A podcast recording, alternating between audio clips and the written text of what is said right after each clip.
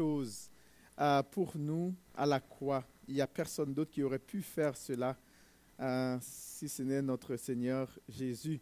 Salutations à tous, comment allez-vous? Euh, salutations aussi à ceux qui nous suivent en ligne. J'espère que vous allez bien. J'espère que vous avez passé une bonne semaine. C'est une joie vraiment pour nous de continuer à partager la parole de Dieu avec vous. Et on a vraiment une visite. Alors, sois bienvenue parmi nous. Sois béni. Que le Seigneur puisse euh, te faire du bien aussi. Alors, euh, et aussi que le Seigneur puisse faire du bien à toutes les personnes qui nous écoutent en ligne. Euh, aujourd'hui, nous allons terminer le chapitre 4 de 1 Jean. Vous pouvez quand même regarder dans votre Bible. nous allons nous concentrer. le titre du message sera L'amour durable l'amour durable ou l'amour véritable qu'on va euh, regarder ensemble. Mais nous allons prier. Euh, nous allons prier pour remettre ce temps entre, notre, entre les mains de notre Père Céleste. Seigneur Dieu, nous te bénissons. Euh, merci du fait que tu as envoyé ton Fils bien-aimé pour accomplir l'impossible. Ce qui était impossible à l'être humain est possible en ton Fils bien-aimé Jésus. Merci pour euh, du fait que tu n'es pas resté sur ton trône fâché contre nous, en colère contre nous, mais tu as posé une action, tu as fait un choix de nous aimer malgré tout, et tu as posé une action en fonction de ton choix de nous aimer. Seigneur, bénis chaque personne ici présente ce matin Bénis chaque personne qui nous écoute en ligne ce matin. Tu connais nos cœurs. Seigneur, tu connais nos besoins. Euh, tu connais nos inquiétudes. Tu sais, éternel Dieu, euh, comment on a besoin d'être assuré par toi, comment on a besoin d'être redressé par toi.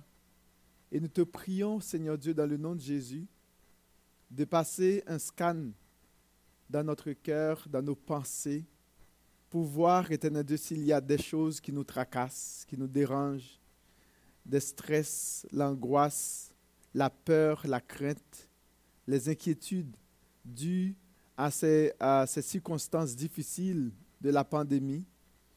On, te prie, Seigneur de Père, de, d'avoir compassion de nous, Seigneur, que tu puisses nous voir dans nos faiblesses, éternel notre Dieu, dans nos manquements. Nous avons besoin de toi chaque jour. Le Québec a besoin de toi, Seigneur Dieu. La ville de Sherbrooke a besoin de toi. Ah, notre quartier a besoin de toi. Nos familles, nos amis ont besoin de toi, Seigneur Dieu. Les couples, les foyers ont besoin de toi, Seigneur. Les personnes seules ont besoin de toi. Les enfants ont besoin de toi, Seigneur Dieu. Les autorités ont besoin de toi, Seigneur Dieu. Le monde a besoin de toi, Seigneur. Le Canada a besoin de toi, Jésus. Nous invoquons ta grâce sur nous. Parle à notre cœur ce matin dans le nom de Jésus. Israël a besoin de toi, Seigneur. Les Palestiniens ont besoin de toi, Seigneur. Le Moyen-Orient a besoin de ta présence, de ton intervention, Seigneur Dieu. Nous t'en supplions, Seigneur, d'avoir compassion de ta création. Dans le nom de Jésus. Amen. Et euh, on, est content de voir notre frère euh, Laurence Fortin avec nous ce matin. C'est, merci d'être là. Que le Seigneur puisse te bénir aussi. Euh, nous allons voir ensemble la, fin du chapitre 4, comme nous avons dit dans 1 Jean. 1 Jean 4, le verset 7 à 21. L'amour durable ou l'amour véritable. Vous savez, celui qui est conscient d'être aimé aime en retour. N'est-ce pas? Celui qui est conscient d'être aimé est capable d'aimer en retour.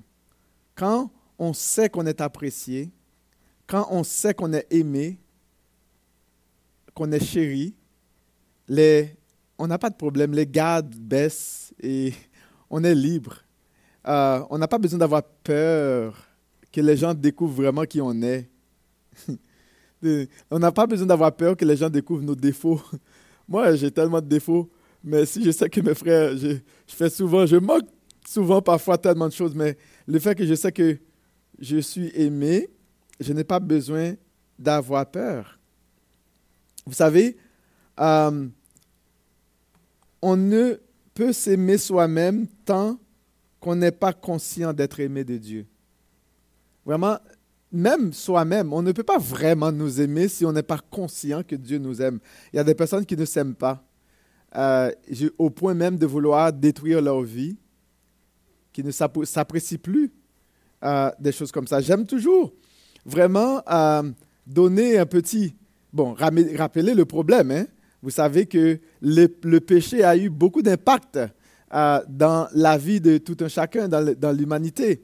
Euh, c'est quoi les impacts du péché? Eh bien, c'est la honte, euh, c'est la relation brisée, la séparation, la mort spirituelle et physique, la maladie, euh, la misère, la guerre, le jugement, la confusion, la violence, la corruption, la condamnation. Il suffit juste de regarder autour de nous pour voir qu'est-ce qui se passe? Les crises actuelles, témoigne vraiment de l'impact du péché. On a toutes sortes de crises, hein? Euh, des crises, euh, crises sociales, politiques, économiques, raciales, euh, au niveau des sources d'énergie, au niveau climatique. Il y a toutes sortes de crises. Hein? crise sanitaire, crise conjugale, crise parentale, crise identitaire, crise du dollar. On veut passer du dollar papier au dollar numérique. Là, hein, maintenant, les choses arrivent. Crise de la santé mentale, il y a toutes sortes de problèmes. Tout cela, c'est à cause du péché. Et on voit que, qu'est-ce que Jean va traiter? C'est intéressant de voir comment Jean il traite euh, euh, ces choses-là un peu, le mensonge, les ténèbres, le monde, le péché. Euh, il va faire un contraste entre toutes ces choses, le diable, les faux, il va faire un contraste. Et aussi avec la vérité, la foi qui va vaincre le monde, qui, peut vaincre toutes ces choses. Euh, l'amour, la lumière, euh, la sémence de Dieu qui est dans le croyant et aussi le fait d'être en Dieu. Euh, c'est intéressant et Dieu, Jean va vraiment présenter face à toutes ces choses-là deux solutions. la première solution, c'est une vie d'amour divin. Vraiment une vie d'amour divin et aussi une vie de vérité en Dieu une vie d'amour divin et une vie de vérité en Dieu. Il est important, hein, quand on parle d'amour, euh, souvent les, les chrétiens trouvent difficile d'aimer. Euh, souvent on trouve difficile, à toutes les fois qu'on nous présente les, les exigences de la parole de Dieu, c'est comme si on trouve ça tellement difficile qu'il ne faut pas en parler. C'est comme, éviter d'en parler. On veut que ça, on, pense que c'est de la loi, c'est, c'est le jugement. C'est comme, il faut pas en parler. c'est comme, c'est comme s'il faut essayer d'éviter certaines choses, vous voyez? Euh, j'ai réalisé souvent que, que l'on peut prendre Dieu pour une superstition. On peut avoir une, foi superstitieuse. Dieu n'est pas une superstition. Euh, vous savez, il y a une tendance à vivre une vie spirituelle de superstition au lieu de vivre une réelle vie de relation avec Dieu et les uns avec les autres sur la base de la foi en Jésus. C'est intéressant. Vous avez cette perspective de, de vie spirituelle, de superstition de la vie a un impact réel sur la qualité de notre relation avec Dieu et les uns avec les autres. La manière dont on traite les autres, la manière dont on, on traite Dieu, cette perspective fait en sorte que Dieu est utilisé comme une sorte de talisman parfois ou de fétiche. Hein? Euh, sans qu'on ait réellement un, souci pour Dieu. Cette perspective fait aussi euh, de Dieu un genre de génie. Vous savez, est-ce que vous avez déjà vu le film Aladdin, le génie, qui donne tout quand on veut, la manière dont on le veut et comme on le veut? On fait de Dieu comme un génie qui doit nous donner tout, mais sans nécessairement euh, avoir un souci réel pour Dieu. C'est comme si on veut que Dieu soit un, une, une carte, on, passe, on passe euh, à chaque fois qu'on veut ça, Dieu nous donne, et puis sans nécessairement euh, nous soucier à, à lui, à le respecter, à nous attacher à lui, à obéir à sa parole, à nous soumettre à lui, euh, et sans lui donner nécessairement la place, le, respect, l'obéissance, la soumission, l'adoration, l'honneur qui lui reviennent. Vous savez, une vie spirituelle superstitieuse ne peut pas progresser. Euh, nous avons un exemple des enfants d'Israël qui, euh, qui ont pris Dieu comme une superstition, comme une sorte de talisman ou de fétiche. Euh, quand vous regardez un peu dans l'histoire de Samuel, dans 1 Samuel, qu'est-ce qui arrive? C'est que le peuple vivait sa vie n'importe comment. Le peuple ne respectait pas l'alliance de Dieu. Le peuple ne, ne se souciait pas euh, vraiment d'obéir à Dieu, de telle sorte que même, c'était tellement grave, même les dirigeants qui étaient censés de, s'attacher à Dieu, qui faisaient le, soi-disant le service de Dieu, n'avaient aucun respect pour Dieu. Élie, qui était le sacrificateur à l'époque, euh, on ne parle pas de le prophète, on parle d'Élie le sacrificateur dans, le, dans juge. C'était aussi un juge. Et ses enfants vraiment euh, humiliaient Dieu. Et Élie vraiment ne, ne, ne, ne, corrigeait pas ses enfants. Donc, on prenait Dieu comme pour un, pour un bonasse. On le prenait pour un, un, papa bonbon. Et on ne le respectait pas. Et qu'est-ce qui arrive? C'est que Dieu va, va enlever le, le, le, le, sacerdoce d'Élie. Élie allait perdre le sacerdoce, ses enfants allaient mourir. Et Dieu avait envoyé un prophète pour le dire à Élie. Euh, c'était quand même terrible euh, qu'est-ce qui se passait. Le peuple Israël venait tout juste, de perdre une bataille contre les Philistins à cause de leur manque d'intérêt pour Dieu et pour son service. Et si nous regardons dans Samuel, euh, dans 1 Samuel 4, verset 3, on nous dit que, ben, après avoir perdu hein, contre les Philistins, parce que Dieu n'était pas avec eux, regarde qu'est-ce qu'ils vont faire. 1 euh, Samuel 4, verset 3. Le peuple rentra au camp et les anciens d'Israël dirent, pourquoi l'Éternel nous a-t-il laissé battre aujourd'hui par les Philistins? Ah, ils sont perdus. Ils ont perdu, là, ils étaient furieux. Hein? Parce qu'ils ont perdu. Là, voilà ce qu'ils vont faire. Imaginez, pas de relation avec Dieu, ils n'obéissaient pas à la parole de Dieu, ils, n'écoutaient pas Dieu de toute façon, ils bafouaient l'alliance que Dieu a eue avec eux alors que c'est Dieu qui les avait livrés. Qu'est-ce qu'ils vont faire? Regarde, allons, ils se sont dit, les anciens se sont dit, allons chercher um, Asilo, lâche de l'alliance de l'Éternel, qu'elle vienne au milieu de nous et qu'elle nous délivre de la main de nos ennemis. Et c'est grave c'est comme si l'âge était comme une sorte de fétiche, hein, de talisman. Hein?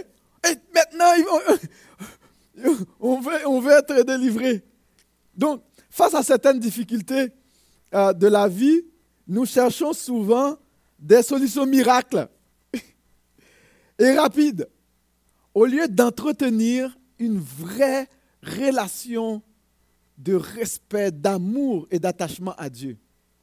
Et beaucoup souvent, parfois, oui, le peuple l'a fait, mais souvent aussi, on, on, utilise Dieu comme une sorte de fétiche, comme une sorte de talisman. Euh, puis, moindrement, on n'a pas nécessairement une relation d'obéissance, de, soumission à Dieu, mais on va prier à Dieu pour qu'il nous donne tout ce qu'on veut, mais sans nécessairement euh,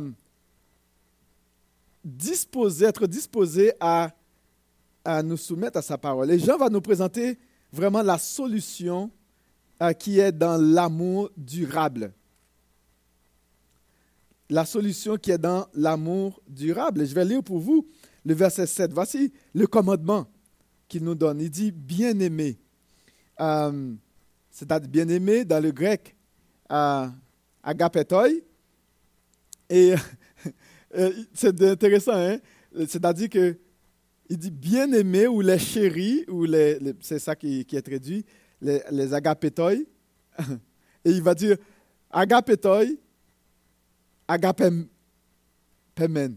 Agape. Euh, je n'ai pas ma, Bible en grec, je pourrais bien le lire. Il va le dire bien-aimé ou chéri, chérissons.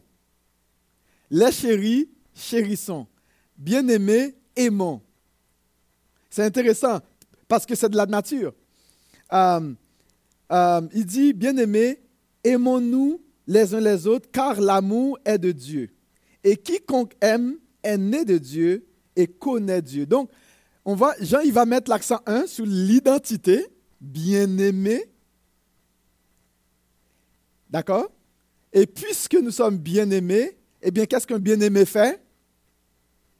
Il aime. Vous comprenez? C'est notre identité.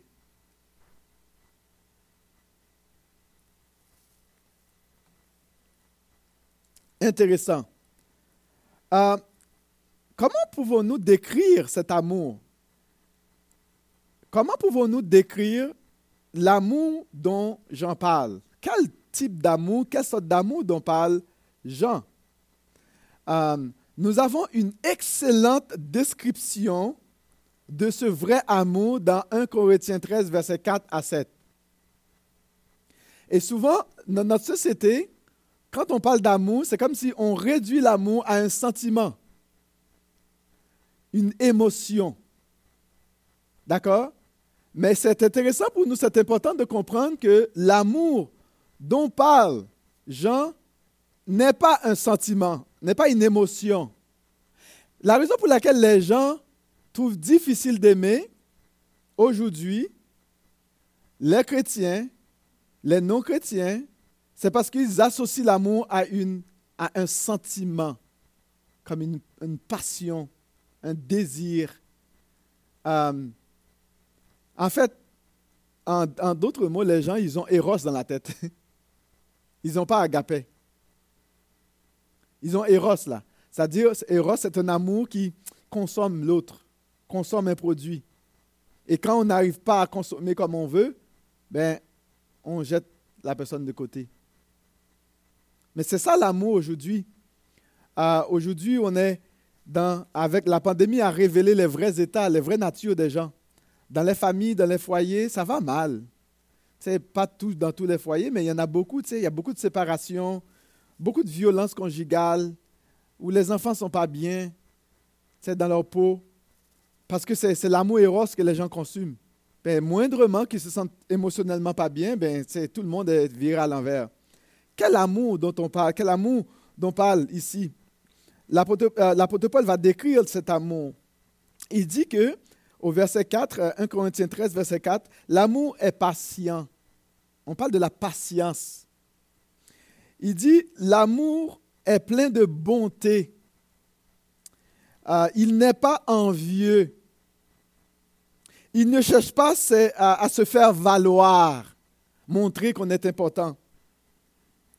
Il ne s'enfle pas d'orgueil. Il ne se fait rien d'inconvenant. D'accord? Il ne cherche pas son propre intérêt. Il ne s'aigrit pas contre les autres. Euh, il ne trame pas le mal. Ça, c'est la version du semeur. Euh, l'injustice l'attriste. la vérité le réjouit. Verset 7. En toute occasion, il pardonne. Il fait confiance. Il espère. Il persévère. L'amour n'aura pas de fin. Vous voyez? L'amour n'a pas de fin.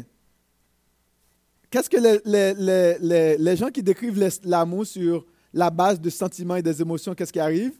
Quand les sentiments sont là Et qu'est-ce qui arrive quand les sentiments sont là? Ça ne marche pas l'affaire. Or, nous savons que les, émotions et les sentiments font ça. C'est comme une sorte de sinus. Hein? Vous savez ceux qui ont fait les mathématiques? Hein? Les cosinus, là, qui vont comme ça, là? Ou du moins, comme ça, si vous voulez. Hein? C'est ça? Comme des montagnes russes. Mais ce n'est pas de cet amour dont on parle.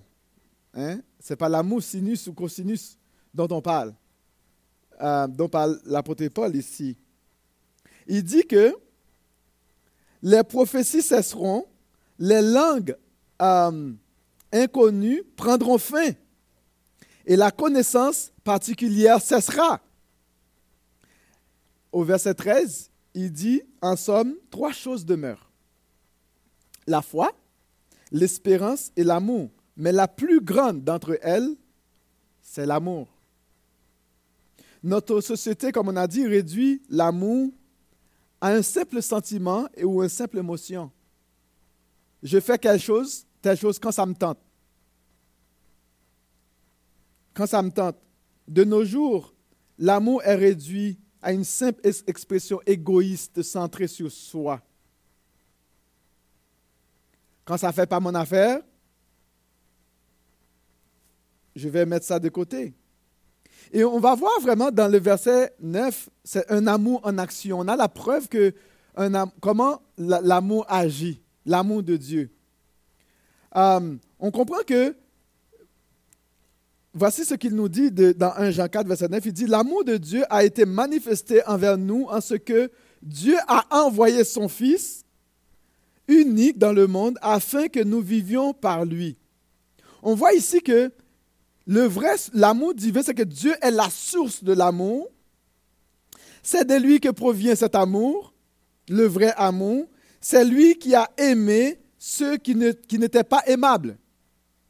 D'ailleurs, les personnes qui étaient son ennemi, qui étaient contre lui, d'accord? Et qu'est-ce qu'il il a fait le choix Il a fait le choix d'aimer, et puisqu'il a fait le choix d'aimer pareil, par conséquent, il a agi. D'accord? Donc, au point de donner son propre fils à la croix, à leur place. Dieu est celui qui aime et qui donne la force d'aimer. D'accord? Euh, On peut avoir, voir dans ces versets que l'amour de Dieu implique deux choses.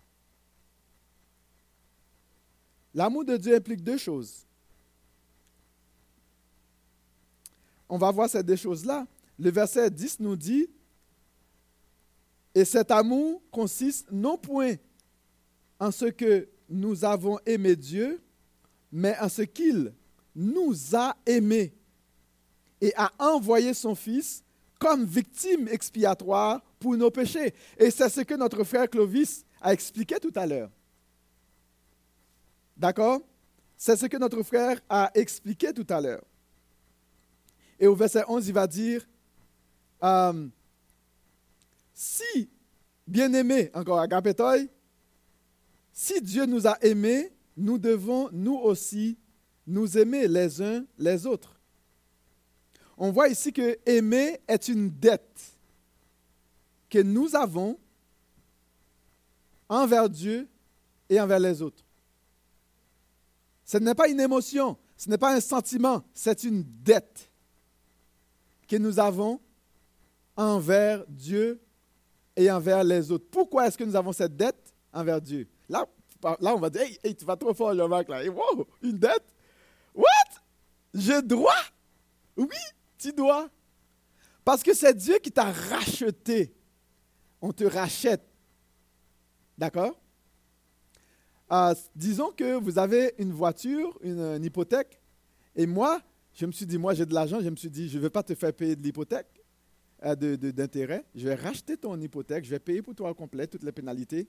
Maintenant, tu me remets l'argent. Maintenant, tu, me dois. Tu ne dois plus à la banque. Et ça serait cool, hein? Bon. N'est-ce pas? ça serait cool. Mais, mais l'idée, c'est que c'est Dieu nous a rachetés. Il a payé. Il nous a rachetés pour lui. D'accord? Il a payé la dette de nos péchés. Il a été fait comme victime. Quoi? Expiatoire. Pourquoi? Pour nos péchés. Il nous a racheté de quoi? De la misère, de la mort, de la condamnation, de la séparation éternelle avec Dieu, de l'enfer. Et maintenant, notre dette n'est point à la mort. Vous comprenez? Notre dette n'est point à Satan, Maintenant, notre dette est à Dieu. Dieu nous a rachetés. Et c'est ce que vraiment l'idée, le, thème utilisé vraiment, c'est l'idée de dette, comme un comme c'est fort là le thème grec utilisé. Et nous devons aussi nous aimer. Donc, c'est quand même intéressant euh, de regarder ce que Jean nous présente ici. Comment savons-nous que Dieu demeure réellement en nous? Eh bien, Jean nous donne deux indices. L'amour que nous avons les uns pour les autres et le Saint-Esprit qui est en nous. Voilà les deux indices, les deux témoins. Les deux témoins de la loi. Vous savez qu'avant de condamner quelqu'un, dans la loi, il fallait deux témoins. Il faut avoir toujours deux témoins. On ne peut pas condamner quelqu'un sous la preuve d'un témoin. L'amour que nous avons les uns pour les autres et le Saint-Esprit qui est en nous. Et Jean va nous présenter deux indices importants. Verset 12 nous dit, Personne n'a jamais vu Dieu. Si euh, nous aimons les uns les autres, Dieu demeure en nous et son amour est parfait en nous. Nous connaissons, verset 13, nous connaissons que nous demeurons en lui et qu'il demeure en nous en ce qu'il nous a donné le Saint-Esprit. C'est intéressant, hein? C'est intéressant ce que Jean nous donne ici. Il nous donne le Saint-Esprit. L'amour que nous avons les uns pour les autres démontre la présence visible de Dieu en nous. Parce que personne n'a jamais vu Dieu. Tout comme Jésus a montré la présence visible de Dieu, du Père en lui, par ses choix et ses actions. Vous savez, il y a l'amour implique deux choix. D'ailleurs, l'amour, il faut, il faut faire le choix. L'amour n'est pas une émotion, ni un sentiment. Bon, c'est sûr qu'après, on peut mettre un petit peu l'huile sur l'affaire. C'est comme, en fait, les émotions sont comme un peu l'esthétique, l'aspect esthétique. Là, ça, tu sais, c'est un petit peu comme flyer, là, genre. Tu sais, quand tu fais le décor là, dans une maison, tu as fini d'établir ta, ta fondation, euh, des choses comme ça, toutes les murs sont montés, Là maintenant, on va parler d'esthétique. Tu sais, ça, ça te réjouit hein, dans la maison. Euh, ce n'est pas l'esthétique qui importe, qui est le plus important. L'esthétique aussi est important, mais ce n'est pas le plus important. D'accord? L'amour implique un choix. L'amour implique aussi une action. L'amour est un choix. Quand quelqu'un dit c'est difficile d'aimer, et que tu es une chrétienne, tu es un chrétien, ça veut dire quoi? Tu as fait le choix d'aimer ou de ne pas aimer. C'est un choix que tu fais. C'est vrai que tes sentiments te disent Ah non, voilà, cette personne-là, non, est différente de moi. Je veux rien savoir. Mais c'est un choix que tu fais d'haïr ou d'aimer. Et le choix que tu fais détermine ton action. Dieu, qu'est-ce que Dieu a fait? Il a fait un choix de nous aimer malgré nous. Et son choix a déterminé une action. Et l'action, c'est quoi? D'envoyer son fils. Vous comprenez? Donc, Dieu a aimé, il a fait un choix, et ce choix implique une action d'envoyer son Fils. Et si Dieu avait fait le choix de ne pas nous aimer, qu'est-ce que vous pensez qu'il aurait fait? L'action serait de nous, écraser. Donc, c'est le choix que tu vas faire. De toute façon, d'une manière ou d'une autre, si tu, si tu décides d'aimer ou d'haïr, il, il va y avoir quand même un choix qui va arriver et un choix et une action. Donc, le verset 13 vraiment présente Dieu nous, dit que euh, la présence de Dieu en nous, par le Saint-Esprit, est la preuve que nous sommes à lui et qu'il est en nous. Et cela se voit par nos choix et par nos actions. Cela se voit par nos choix et par nos actions. Le vrai amour se manifeste par nos choix et par nos actions. Et nous pouvons librement, librement nous appuyer sur la force et la puissance du Saint-Esprit pour pouvoir le faire. Et c'est pour cela que les deux preuves, les deux témoins, vous comprenez? Le témoin supporte l'autre. Le Saint-Esprit, c'est celui qui supporte le fait d'être capable d'aimer les autres, le fait d'être capable vraiment de prendre soin. Dans Romains 8, verset 16, 17, l'Esprit Saint lui-même témoigne à notre esprit que nous sommes enfants de Dieu. Vous comprenez? Donc, c'est l'Esprit qui témoigne. Il dit, puisque nous sommes enfants, nous sommes aussi héritiers, hein, héritiers de Dieu, donc co-héritiers de Christ, puisque nous souffrons avec lui pour avoir part à sa gloire. C'est le, cet esprit nous confirme que nous sommes réellement Dieu. Et Jean va nous donner un exemple, j'essaie d'aller plus vite.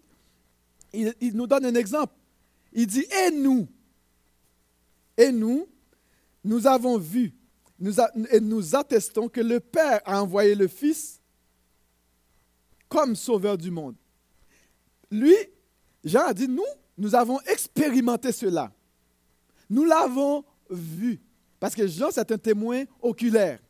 D'ailleurs, lui-même, il avait mis sa tête sur quoi? Il n'y a pas. Oh, quand quelqu'un arrive à mettre sa tête là sur. hein? C'est cool de pouvoir mettre sa tête sur Jésus. Jean a expérimenté cela. Il a expérimenté Jésus. Et là, il va nous dire, mais ok, disons que quelqu'un n'a pas cette, cette espérance, n'a pas cet esprit en lui, n'a pas cet amour en lui. Que faire pour euh, que Dieu soit en nous? Bien, il va dire de une chose, il faut confesser Jésus. Confesser Jésus verset 15 nous dit, c'est lui qui confessera que Jésus est le Fils de Dieu, Dieu demeure en lui. Et c'est de cette manière. Et lui en vous. Donc il faut confesser Jésus. Confesser, c'est déclarer. C'est de reconnaître, admettre, accepter que Jésus est l'unique et seule solution. Tu as, par exemple, tu as fait des recherches, tu as vu qu'il n'y a personne d'autre il n'y a pas de solution. Tu as cherché des solutions ailleurs, tu as essayé par tes, essayé par tes propres forces, tu t'es rendu compte que ça ne marche pas ton affaire, puis tu as dit, bon, Jésus, lui, là, il a la solution, je le prends.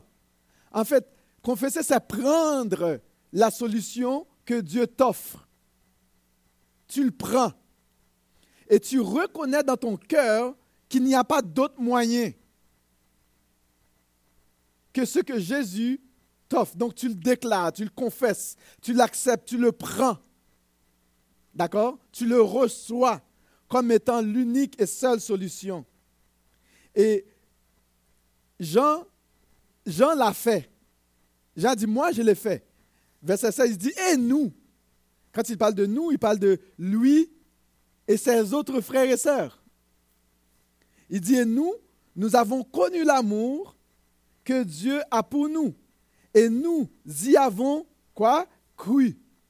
C'est-à-dire nous l'avons accepté. Dieu est amour et c'est lui qui demeure dans l'amour, demeure en Dieu et Dieu demeure en lui. Waouh, c'est bon, hein? Lui, il a dit, nous, là, on l'a fait ce choix. On l'a fait ce choix, nous l'avons cru, nous l'avons accepté. Pourquoi? Parce que Dieu est amour. C'est la nature de Dieu même. On ne dit pas que l'amour est Dieu. On dit que Dieu est amour. C'est différent. L'amour n'est pas Dieu, mais Dieu est amour. C'est Dieu qui est la source de l'amour. Il dit, celui qui demeure dans l'amour demeure en Dieu. Pourquoi? Mais c'est aussi simple, parce que Dieu est amour. Mais si tu demeures dans l'amour et que Dieu est amour, ceux qui sont bons en mathématiques, d'accord? La logique est très simple de Jean. C'est vraiment logique de bébé, d'enfant. Il dit, Dieu est amour et je demeure en Dieu, dans l'amour. Qu'est-ce qui arrive? Ben, je suis en Dieu. Tu comprends? Donc il dit, Dieu est amour, je demeure dans l'amour. Ça veut dire quoi? Ben, je suis en Dieu. Je demeure en Dieu. Donc quelqu'un qui marche dans l'amour est en Dieu. Et la personne qui n'est pas de l'amour n'est pas en Dieu. C'est aussi simple que ça. Il va nous donner le modèle et la conséquence de l'amour divin. Il dit tel il est, tel nous sommes aussi dans le monde. C'est en cela que l'amour est parfait en nous, afin que nous ayons de l'assurance au jour du jugement. Donc il renforce un peu l'idée.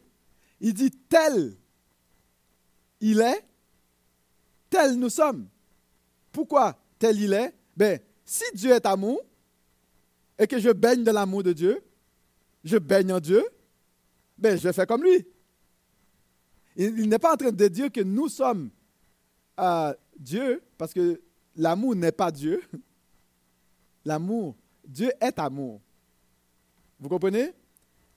Donc, c'est vraiment important aujourd'hui. C'est qu'est-ce qui va arriver lorsque nous sommes dans l'amour? En fait, l'accomplissement de l'amour, c'est de nous donner de l'assurance. La, un des fruits de l'amour, c'est de nous, de nous rassurer. Par exemple, quelqu'un qui aime et qui marche dans l'amour, qu'est-ce qui arrive? Mais Même si on t'accuse, ça ne te dérange pas nécessairement parce que tu sais que tu ne l'as pas fait avec les mauvaises intentions. D'accord? Tu n'as pas peur de parler avec ton frère ou de dire des choses à ton frère. Quand tu sais que, par exemple, que quelqu'un t'aime, si quelqu'un t'aime vraiment et qu'il te dit, mon frère, hum, ma soeur, là, ce que tu as fait, là, ce n'est pas vraiment bien ce que tu fais, est-ce que tu vas te fâcher si tu sais que la personne t'aime? Est-ce que tu vas te fâcher? Ça te rassure. Parce que tu sais que la personne défend ton intérêt. Ah, il te donne un conseil. Il te dit, ben, mon frère, ma soeur, je ne pense pas que ce que tu as fait est vraiment euh, correct. D'accord? Mais c'est dans ce sens-là, c'est que, c'est que tout le monde auront, tout le monde aura, à, à faire un rapport à Dieu au jour du jugement. Nous aurons tous à comparaître devant Dieu.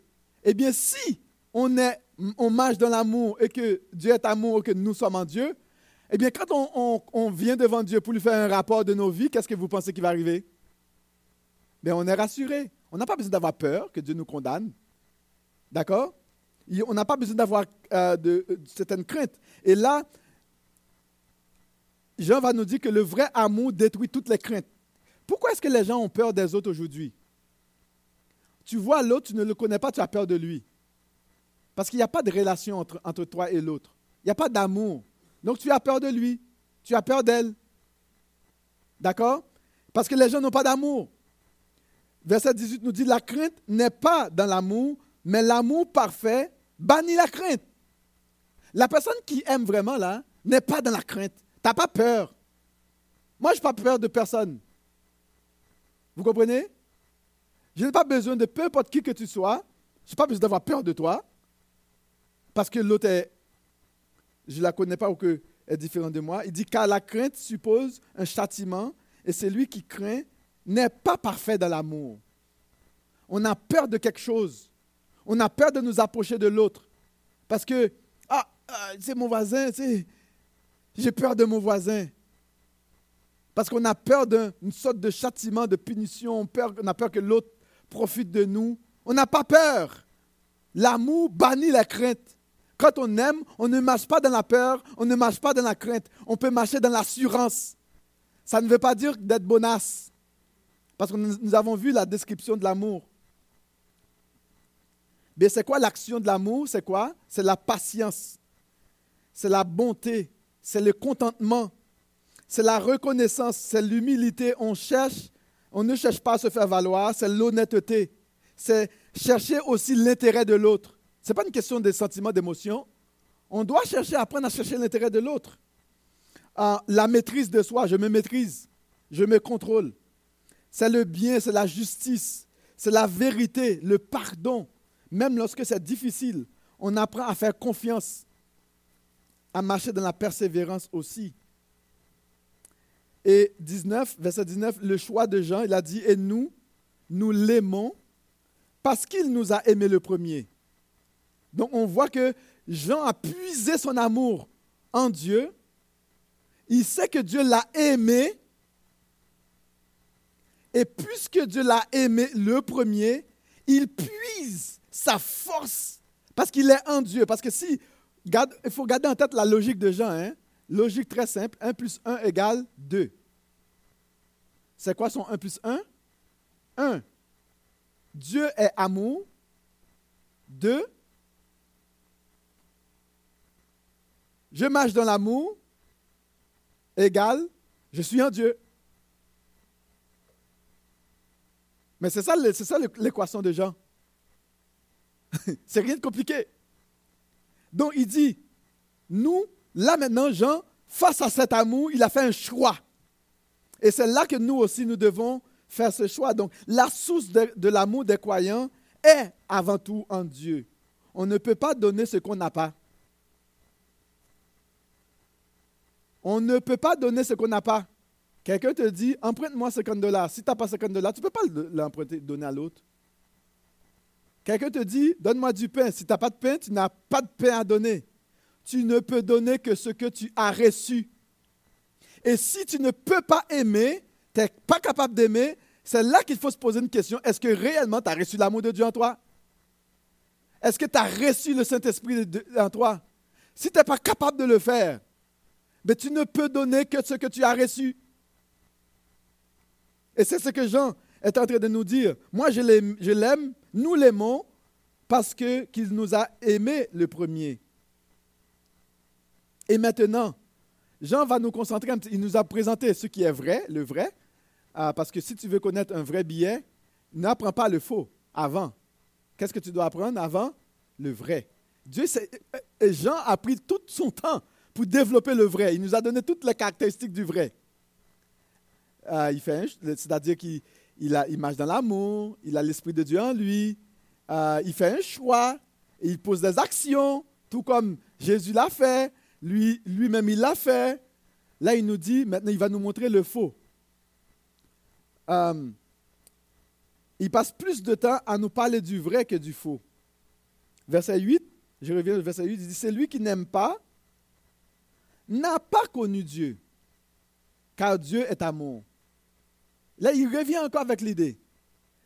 Ça dire que celui qui n'est pas capable d'aimer, c'est aussi c'est simple.